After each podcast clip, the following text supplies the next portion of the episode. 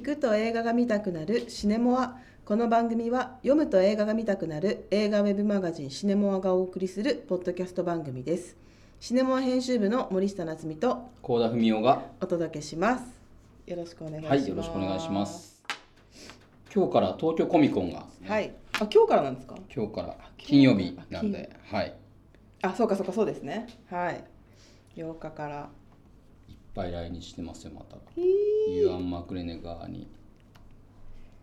マッツ・ミケルセンーうん看板トム・ヒドルストンカンバーバッチいやー東京の空気が美味しいですねあの東京コミコン行ってびっくりしたのが、うんこんなにみんなコスプレする人好きいっぱいいたんだ日本にと思って、へこのハリウッドのね、ー、はいはいはいはいあのキャラクターたちの「スター・ウォーズ」とか何が多いんですかマーベルですかやっぱりマーベルが多いね、うんあのススパイダーマンがブワーっていっぱいいたりと かアイアンマンがブワーっていっぱいいたりとか、へー、あとあの「スター・ウォーズ」のあの兵隊白い兵隊えっとダース・ベイダーあダース・ベイダーの兵隊じゃなくだストームトルあーそうパなるーがいっぱいいたりとかみんなすごい作ってるよねちゃんとへチューバッカとかもいーてああ普通にでかいのよ2メートルぐらいあって皆さんそれ手作りで作ってるんですかね、2メートルでどうやってなんかいや元入ってる人がもうそもそもでかいのかもしれないけど、下駄とか 開いてんのかななるほどなるほどそれこそ前回話したマッドマックスの妹誕生も何人かいたりとかああーはいしてはいはいはいあー確かに過去のね写コスプレの写真もホームページでこれちょっと見れるんですかねシネモアにいっぱい載ってますよいっあそうかシネマに記事に載ってるんですね、ぱい写真あとはあの映画泥棒はいはいはいはいはい映画泥棒が面白かったけどねでも本当にコロナ前2019年行った時にもう本当めちゃくちゃ人がいて、うんうんうんあれ本当にもう風邪移るだろうなって あここカットだな映画ファンの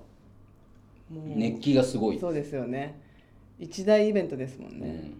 写真とかもいっぱい撮りまくったけどね、うん本当にいや私行ったことないんで一回もあ一回もないの一回も僕ないほぼ全部行ってますすごいですね今日2020年に行かなかったのか、うんうんあのコロナの時は行ってないんだけどほぼでもあの始まった時から普通に最初チケット買って行ってましたけど、うんうん、いやそう去年行きたくて行こうと思ってみたら予定が全然合わずにちょっと行きたいんですけどなかなか行け行けずなんかいっぱいグッズが売ってて、はいはいはいあのいわゆるトイ、あのーうんうんおもちゃがいっぱい売ってて「はいはいはいスター・ウォーズ」のグッズとかマーベルのグッズとか、うんあとは映画 T シャツとかもいっぱい売ってて、うんついつい買っち ゃう感じになるんだよね。そうだからそもそもあのー結構その私のイメージで東京コミコンとかもあのマーベルとかが中心なイメージがあって、うん私私の見る映画ジャンル的にそのマーベルってあんまり数本ぐらいしか見たことなくて、なあまり自分的に馴染みがないので、うんそれもあるかもしれないですね。東京コミコンはでもセレブに会えるというかいやそうですよそういうねことですかねいやーカンバーバッチは私あれを見たんで何でしたっけドクター・ストレンジあそうです ドクター・ストレンジャー見たんでいやそもそもあのカンバーバッチのあの探偵のドラマシャーロックシャーロックシャーロックに一時期とんでもなくハマっあてー睡眠時間削るぐらいハマって見ててうんうんうんそうそれでカンバーバッチがちょっと出てる「戦火の歌」で馬って見たことあります私見たことないんスですピよ、ルバーね、グの見てないあれよく考えたらカンバーバッチとトム・ヒドルストン両方出てるんだよね、まあちおょちょい役というかそんなにメインの役どころではないんですけどイギリスのスピルバーグ監督あでそうかすスねピルバーグうん第一次世界大戦の時の話なのかな戦争のなんとなくえいい映画ですよなかなかえあのかわいそうですか かわいそう感ありますかわいそう感はある、うんえ戦争の話だしなんかそうする私その心構えが必要な映画あってーなかなか見れなくてそんなにきつい描写はないはずだけうど、んまあでも戦争の映画ですからねそれこそずっと見たいなと思ってるあの縞模様のパジャマの少年はいあのあ収容所のはいわかりますよ見たことあります「Life is Beautiful」っ違う縞模様のパジャマの少年ってこれていう映画のタイトルなのそうですそうですこあのあアウシュビッツの、ね、あそうですこれはい、これもずっと見たいなと思ってるんですけどあの踏み出せず見てないっていうなかなかそう いう映画が私はすごく多いんですよね。あの映画見見た後にあの私すっごい入り込んでしまうタイプなのではいそれこそ戦争の映画とかもそうだし動物が関わってるなんか映画とかなんか誰かがどうにかしてだ誰かに何かあってかわいそうな映画とか なんか病気のネタのやつとかってもうそれ見るだけでもう1週間ぐらいそのことばっかり考えちゃうからなかなか見れないんですよね そんな映画でもめちゃくちゃいっぱいあるじゃんそうなんですだから避けてるんですそういえばあのー一番最初のこのポッドキャストの回に、はいあのー森下さんがはい週末にいつもはいレンタルビデオ屋さんであはいはいはいビデオを借りて見てるのが習慣でしたって言ってましたけど、はいはいはいそれいつぐらいの時の話ですか何歳ぐらいのい時のや話なんですそもそもあの私すごく田舎出身なんですけどレンタルビデオ屋さんが一つだけあってそれが TSUTAYA だったんですよ、か、はいであのー国道沿いに一軒だけあってでうちの父親がすごいあの金曜ロードショーとかで映画を見るのがすごい好きでで父親アクションとか好きだったんですけどなんかそれで週末は家族で外食かなんかしてその帰りに TSUTAYA に必ず寄るっていううんその家族の習慣があってで1人1本借りていいよっていうルールがあってその時はまだ VHS だったんですけど、はいそっから始まってると思うんですよねその時はん小学生の時中学生の時小学生です小学生そうそれその時からそのレンタルビデオ屋さんに行って自分の見たいなと思うものをこう映画をチョイスして借りるっていう、まあ、でもその時に借りたのどんな映画だったのかいやそれこそ「ホームアローン」とかはいまだ子供が見るディズニー映画とか、はい多分そのレベルだったと思うんですけどそういう習慣があってそれをずーっと続けてるっていう感じで中学生とかになってからはツタヤが潰れちゃって はその代わりあのゲオができたんですよ。あ、はあ、で同じ場所に違うと違う場所に違う場所にゲオができてで中学生になってからはそのお父さんに車で週末連れてってもらって自分のお小遣いでその時から多分5本1,000円だったかなああはいありますあねのそういうの旧作は5本はい1,000円っていありうますやつがやってあのその時からもう全部自分で5本選んでお小遣いで借りるってういうんのがあってそれをずーっとその結婚するまで続けてましたええだから地元だ東京に引っ越してきた時もあのでもその家の最初に住んだのは世田谷区だったんですけど、はい家の近くにあったのかななかったのかななかったのかな洋画だったんですよえ洋画世田谷区ああ映画の用語じゃな くあなて、くねてはい、洋画にはな洋画だとあの馬事公園店があるんですたやのあそこちょっと遠いか多分ちょっと遠いかもしれないです、私どこで借りてたんだろう三茶の蔦屋とかじゃないんですか僕三茶の蔦屋よく行ってましたけどね私昔その時しかも六本木に勤めてたんで、はい多分帰りに渋谷で一回降りてあーはいはいはい渋谷の蔦屋で借りてっていう流れだった気がしますでその後まあ新橋にに転職した時はもう新橋の蔦屋うんでも今はなき だったりとかその次に住んだ川崎市のところでそこを住んだところの駅のところにはそこもツタヤがあったんでそこで借りたりとかしてましたね旧作いつも5本借りるんですか、いつも絶対5本借りますはそれはなんか自分の中でのなんかノルマっていうか あ全部見るの5本全部見ますあすごいねそうそもそも私そんなにそのその時はやっぱ一人暮らししていてこう毎週毎週友達と遊びに行くみたいなタイプでもなかったので、もう週末全部2日間丸々映画に使うみたいなことが多くてだからよく見てましたね本当に全然その時はまだ配信とかもなんかネットフリックスとかもななかななくて全然配信で見れる感じじゃなかったのでもう DVD をひたすら借りまくって借りまくって T ポイント貯めまくってみたいな借りるの選ぶのに時間ってかかりませんめちゃくちゃかかります僕も結局そうやって伝えに行って、うん三茶の伝えとかよく行ってたんですけど、はいはいはい若い時はいっぱいあるじゃないですいっかぱいあります1時間半ぐらいずっとブラブラしてですですです結局借りずに買うとかありますよでも本当そにれもあるあるです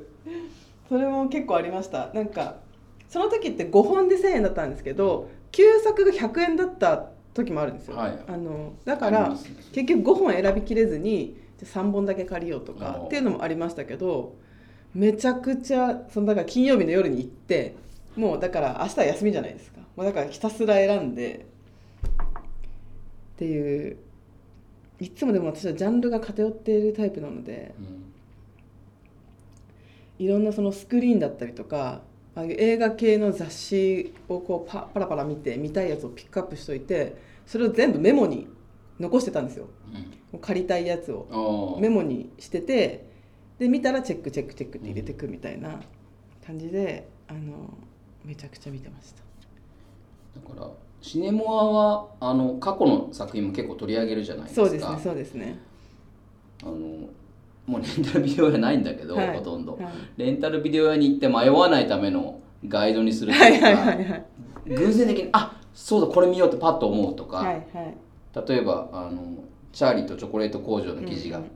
今出てるけど、あこれね見ようとか、はいはいはいジョニー・デップ版のやつとか、うんうんあとは「ハートブルー」の記事が出るんですけど、はいはいはいキアヌ・リーブスの「あ、うんハートブルー」だったら見ようとか、うんもうとにかくポンと「あこれこれ」っていうのをポンと出してあげるというか、うんうんキュレーションするっていう目的もあって始めてたりもするんですけどね。でそれこそあのまだ、ね、シネモがない頃に見た映画とかでがシネモが立ち上がってその過去作の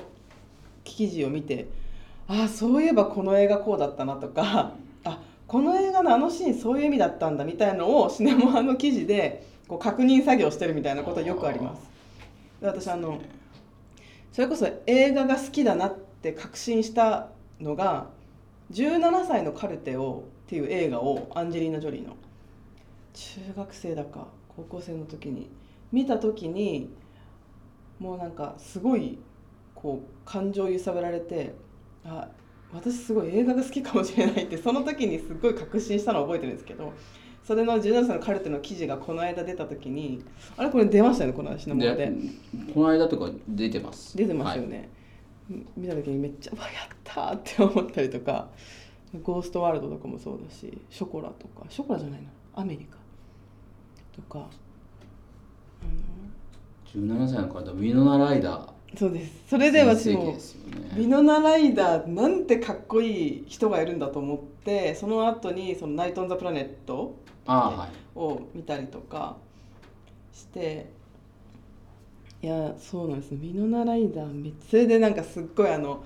17歳のカルテでミノナライダーがあのフランス産のタバコを吸ってるんですようんで加えタバコしながらこう分厚いノートに物書きするっていうシーンがあったりとかしてめちゃくちゃ憧れてその姿に あのショートカットのかん髪型とかリアリティバイスとか見ましたあ見たと思いますた多分記憶にないですけどリアリティバイトベン・スティラーが監督なんだけど、ベン・スティラーとイーサン・ホークと、ああはいはいはい。 4人のあ私多分絶対これ男女の見てると思いま共同す。生活の話ただ内容覚えてないですけど。サントラが結構いいんですよね見ました見ました。マイ・シャローナとか、はいはいはいあとあのビッグマウンテンのはいはい。 「Baby I Love You Away」とか入ってるそそれこそこの時あそそれこそその時もその、まあ、学生の時とかイーサン・ホークにもめっちゃハマって イーサン・ホークの映画もすごい見てたし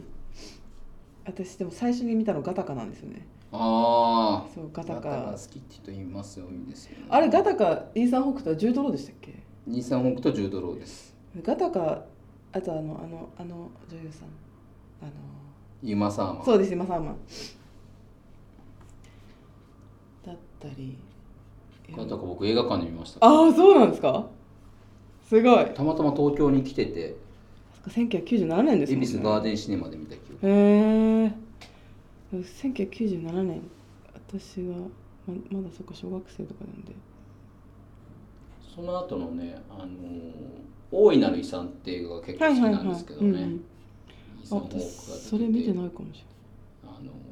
グイネス・パルトローとロバート・デ・ニーロも出てるんれでなすいへけど、えまあ、大いなる遺産って昔もあの映画化されててディケンズっていうはいはい文豪の人のまあ小説家のうんうんうん映画化なんですけど、監督がアルフォンソ・キュアロンなんですよへえ大いなる遺産か意外見にてないかもしあのあまり知られてないんですけど、うんそのイーサン・ホーク版というか結構いい俺は好きなんだけどなあれれないクリス・クーパーも出てるんですねへえちょっとこれもチェックしなければいやそそそうガタカを最初に見てその後にあれですあのビフォアサンライズビフォアサンライビフォズアサンセビッフォアサンセットあのシリーズを見てい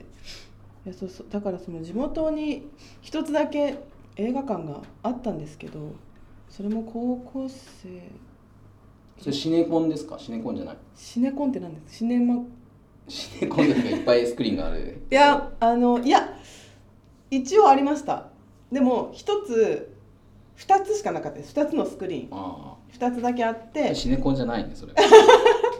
でその後にもうなんか別館が増設されたんです横にああ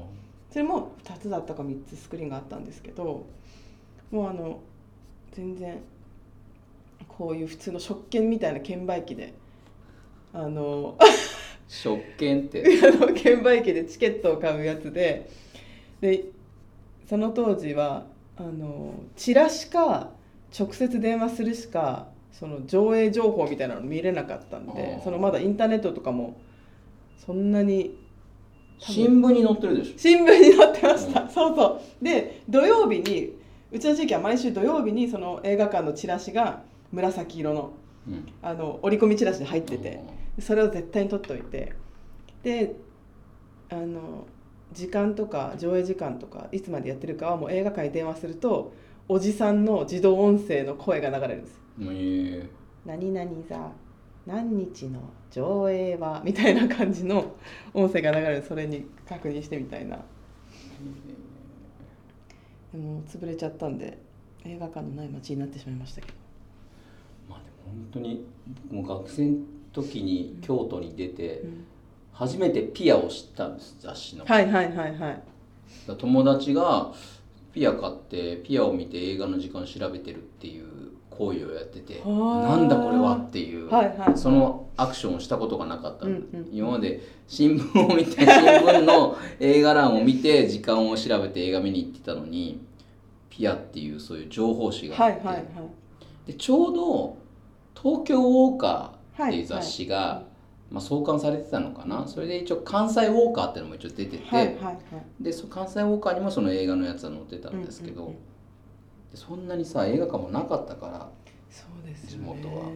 まあ、それでもまあ僕地元北九州なんですけど、はいはい北九州はまあある方だとは思うんですけど、まあ、それでもやっぱりね関西とか東京に比べると全然少ないから、うんうんそうなんですよ私そんなあのそれこそ10代の時はそういう本当にもうザ田舎の映画館みたいなところでしか映画はまあ見たことなくってその後にまあアメリカに留学するんですけどそこで初めてそのアメリカの映画館っていうのを体験してうんもうすんごいでっかいポップコーンにもう液体になったバターをダラダラかけて。うんはいうわあすごいみたいななんか映画っぽいみたいなそこで見たの覚えてます「インセプション」も海外はのいアメリカの映画館ってみんなうんベラベラ喋りながら見てるんですかみんな静かに見てないっていうえ静かに見てないですね、うんなんか結構グループで来て盛り上がったりとかしながら、靴脱いで前の席に足かけてとか、 なんかもうボリボリ食べながら、うんだからそういうね日本みたいにその映画始まってシーンみたいなのは、あんまりそういう緊張感みたいなのなかったですうなんか、ね、日本の映画館だとその映画泥棒が終わったらもうみんなシーンってする みたいな感じですけど結構なんかすごいラフな感じでみんな見てたのとやっぱ安いんですよね映画がんうんそでもそれこそ私がアメリカにいたのは10年くらい前ですけどまああれ学生料金だったのかなでも8ドルとか当時だからドルが8090円ぐらいの時だったので、8ドルだったか9ドルだったかで1000円しないぐしらないいぐらいであの見て見てましたね映画をだから映画見たいってなったらそれこそブロックバスターっていう大きいレンタル屋さんに行って借りたりとかあそれレンタルビデオやビデオ屋さんあブロックバスターってなんか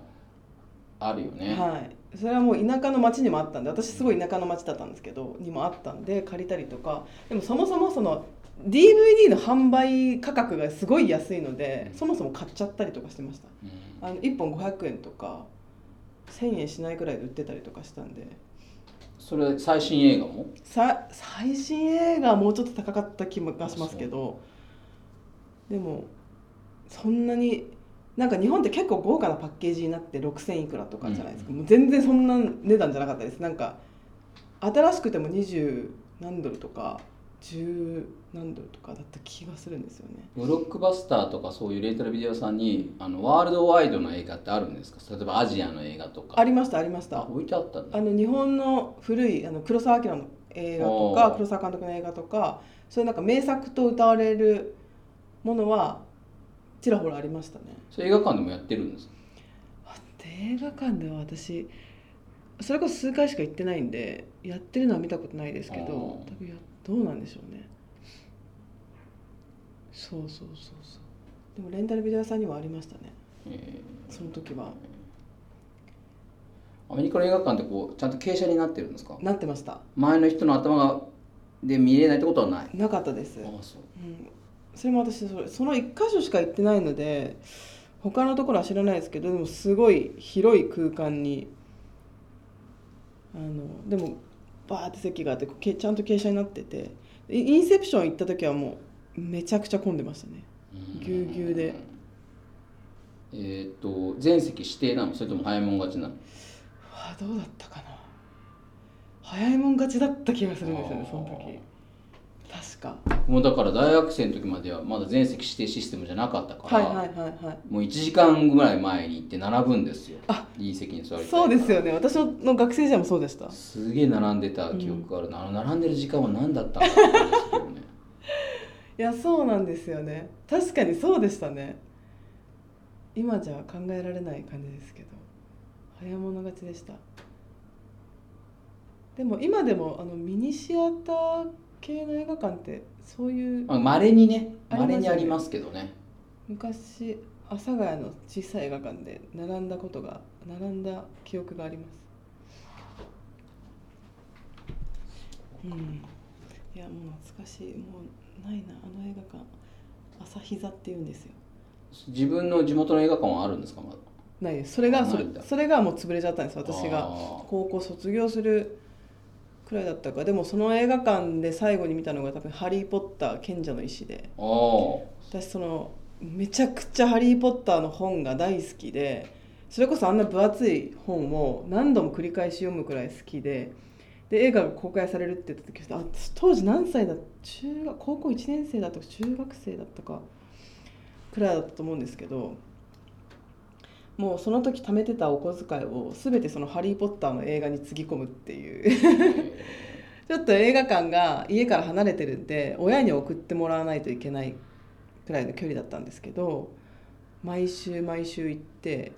結局8回か9回ぐらい映画館で見た覚えがありますー今の子って映画見に行くのかねいやどうなんでしょなうんか見ねに行かないのかな俺らこ小学生の時ってあの映画の下敷きを持ってる子が多かったんああーなですよるほどだからそれこそ小学生の時は「ナウシカ」とか、はいはいはいあ少年ケニア」とか僕「ゴーストバスターズ」のあの下敷き持ってましたはけいど、はいはいとかあと短編ケースとか、はいはいネバーエンディングストーリーの短編ケース使ってましたけど私の友達も耳をすませばの下敷き使ってましたいそやあうのそう映画グッズを結構使ってたの買ってなんかそれこそ私が小学生ぐらいの頃って必ず夏になると「ドラえもん」と「コナン」の映画が2本立てであー時上間です映ねそうしてたんですよでその時小学生とかって500円で見れたんでおうで必ずその子供向けの映画ってこういう金のなんかメダルああはいメダル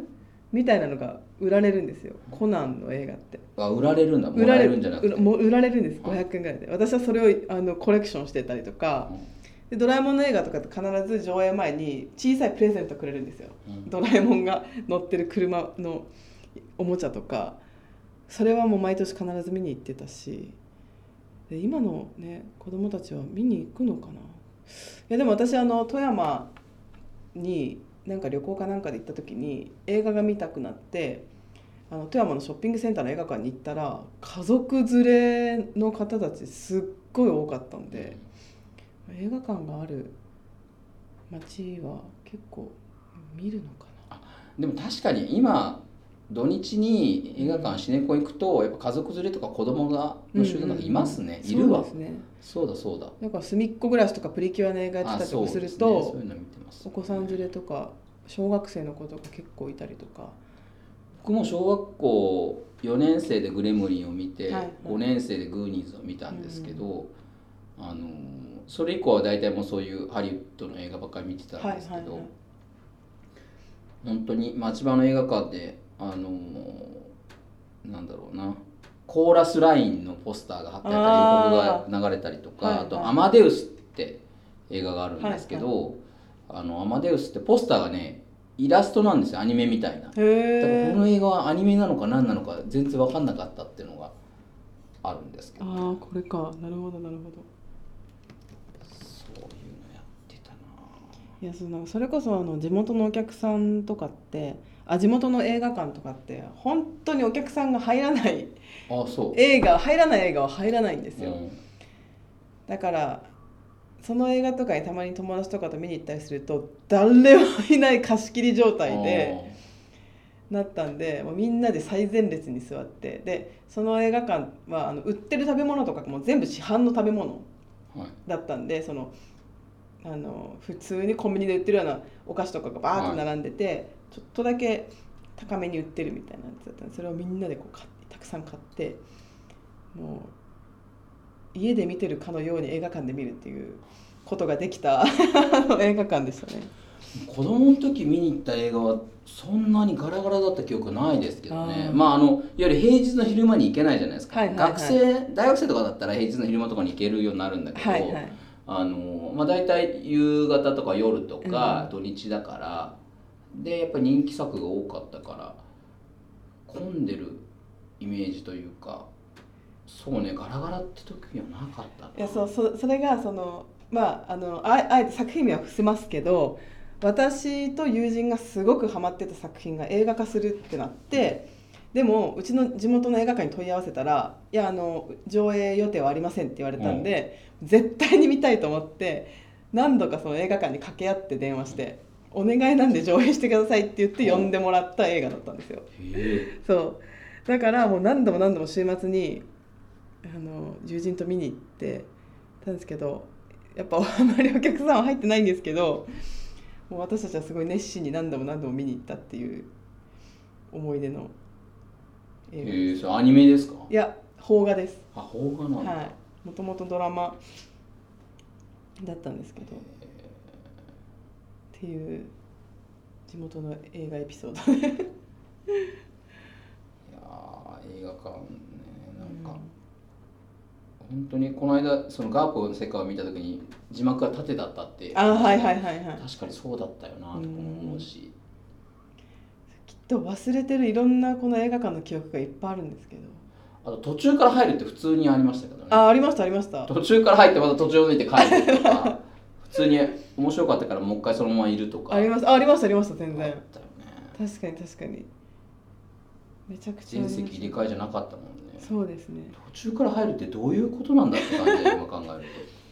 あとやっぱ2本立て上映がすごいやっぱ子供向けは特にすごい多かった覚えがありますねもう夏休みやっぱ田舎で娯楽がないから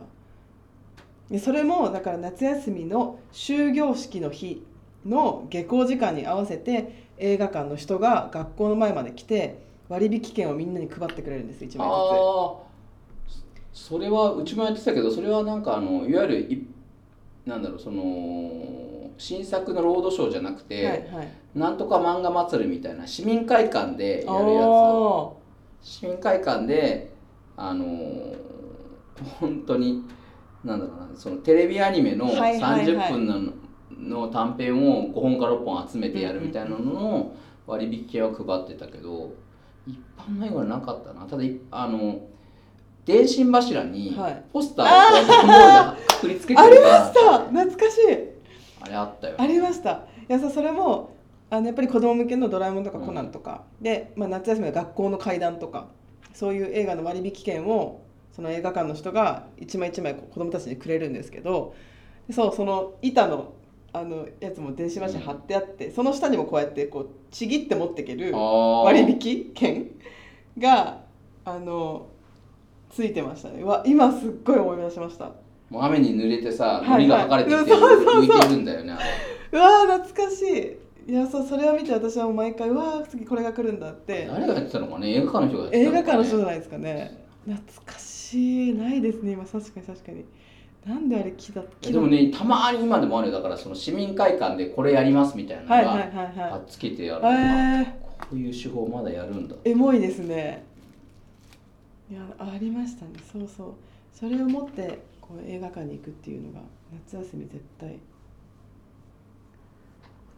やってましたねね、もうすぐお正月だから、お正月映画、ああそうですねろそろいっぱいあるんだけど、でも今年のお正月映画目玉何なんだろうどうねな。んでしょうねチャーリーとチョコレート工場なのかな。確かに今年のおしょななんでしょうね、まあ、じゃあこの季節は毎回あのテレビ誌を買って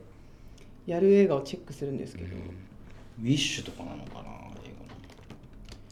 ウォンカっていつ公開でしたっけ画の。いや、今週末ですよあ今週末か、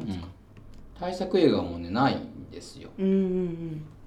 ナポレオンも公開したけどちょっと早いしうん確かにナポレオン見に行かなきゃなんだなんでしょうねでもやっぱりウィッシュがディズニーのああが12月15日だと屋根裏のラジャーとかうんうんうんあんまないかもねでも目玉みたいなそうです去年は一応アバターとかやってたけどああそうでしたうね、ん確かにエクスペンタブルズニューブラッド2024年1月5日これもなんか普通に喋ってたら30分35分とあかちょっとしゃべりまたしゃべりすぎてしまいましたもうあ話があっちこっちに行って ほんとヨタ話じゃあ次はその DVD とか映画館で何を見てたのかっていうのをあー次回話しましょう、いいですねちょっと私思い出しておきます、はいちょっとフィルマックスも見ながらなんかこう今日はいろいろイレギュラーでしたけどそうですねまあでも懐かしい話がいっぱいありましたね。はいはいということで、はいあっという間の30分でしたが、はいまた来週もよろしくお願いします。よろしくお願いしますお相手はシネマ編集部の幸田文夫と森下夏実でしたありがとあうりごがとうざいございままし。したた